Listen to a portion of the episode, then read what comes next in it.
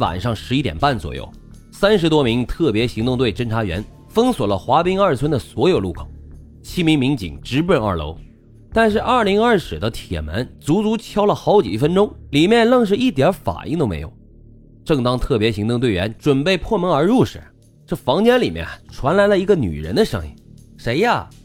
我们是公安局的，来查户口。”那女人无奈的就打开了铁门，一走进房间，侦查员发现通往阳台的门是开着的，一个穿短裤的胖墩墩的男子正想着跳楼逃跑，但是二楼阳台的通道早已被特别行动队员给堵住。面对黑洞洞的枪口，他只好退回了房内。你叫什么名字？魏广秀，哪里人？安徽利辛人。就在盘问之际，两名机灵的侦查员早已经贴到了魏广秀的身边。此时啊，这魏广秀似乎意识到了什么，仍然是故作镇定的吼道：“干什么？干什么？”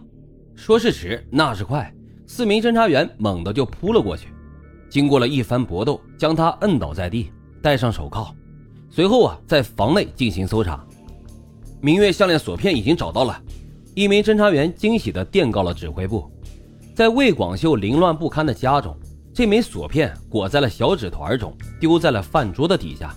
但是仍然被细心的侦查员给查获。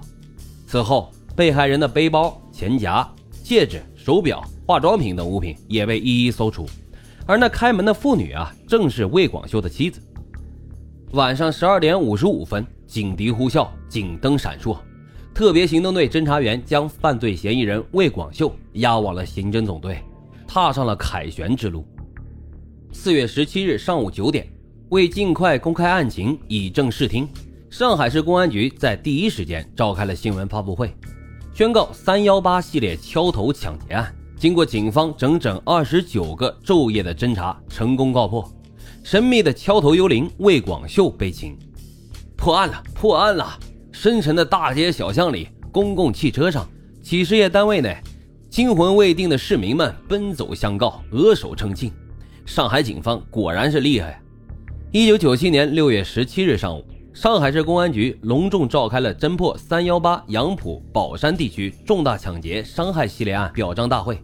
会上宣读了公安部部长陶四居签发的给“三幺八”专案组记集体一等功的命令。一九九七年五月二十七号上午九点十五分，上海市第二中级人民法院在第六法庭公开开庭审理了魏广秀抢劫案。穿着彩色长袖 T 恤、土黄色布裤子。和黑布鞋的矮矮壮实的韦广秀，惶惶不安地被法警押进了庄严的法庭。此刻，这个穷凶极恶的敲头幽灵，终于是被剥下了神秘的外衣。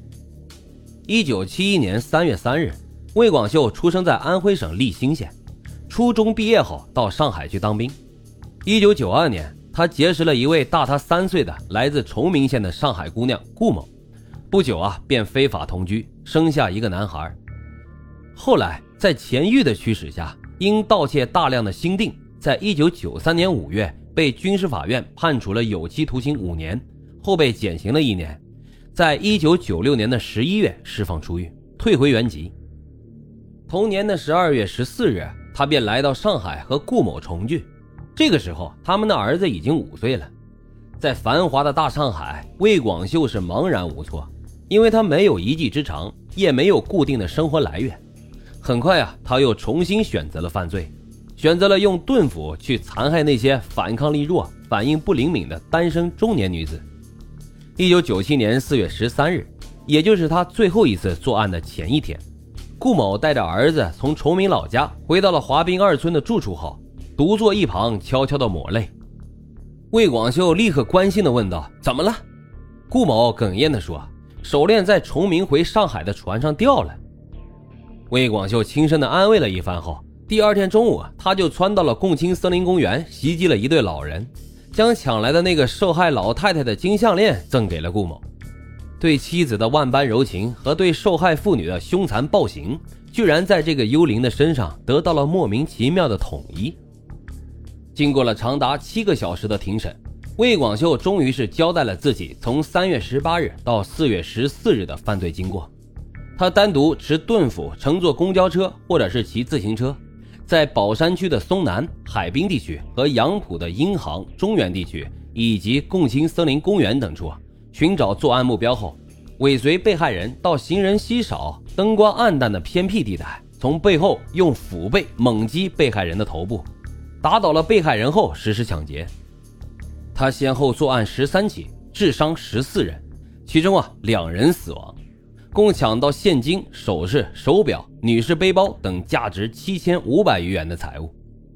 五月二十九日上午，法院再次开庭，魏广秀被一审判处了死刑。当天，魏广秀就提出了上诉。六月十二日，上海市高级人民法院驳回其上诉，维持原判，并依法核准执行死刑。六月十三日下午。魏广秀被押赴刑场，依法执行了枪决。值得一提的是，这魏广秀在法庭上做最后陈述中有一段话是这么说的：“人为什么要在失去之后才明白生命的价值和意义呢？我相信我不是第一个犯罪的，也不是最后一个。那些没有犯罪的人，可不可以以我为戒呢？这个代价实在是太大了，我现在真的后悔了。可是啊，这个世界上本来就没有后悔药。”当正义的枪声响起的那一刻，我们无法知道临行前的魏广秀在想些什么。但是有一点是不容置疑的，那就是无论罪犯是何等的邪恶和狡猾，都终将逃不过法律的惩处。正义终将使这颗罪恶的灵魂彻底的屈服。好了，今天的案子就为大家分享到这里，感谢收听老白茶馆，我们下期再会。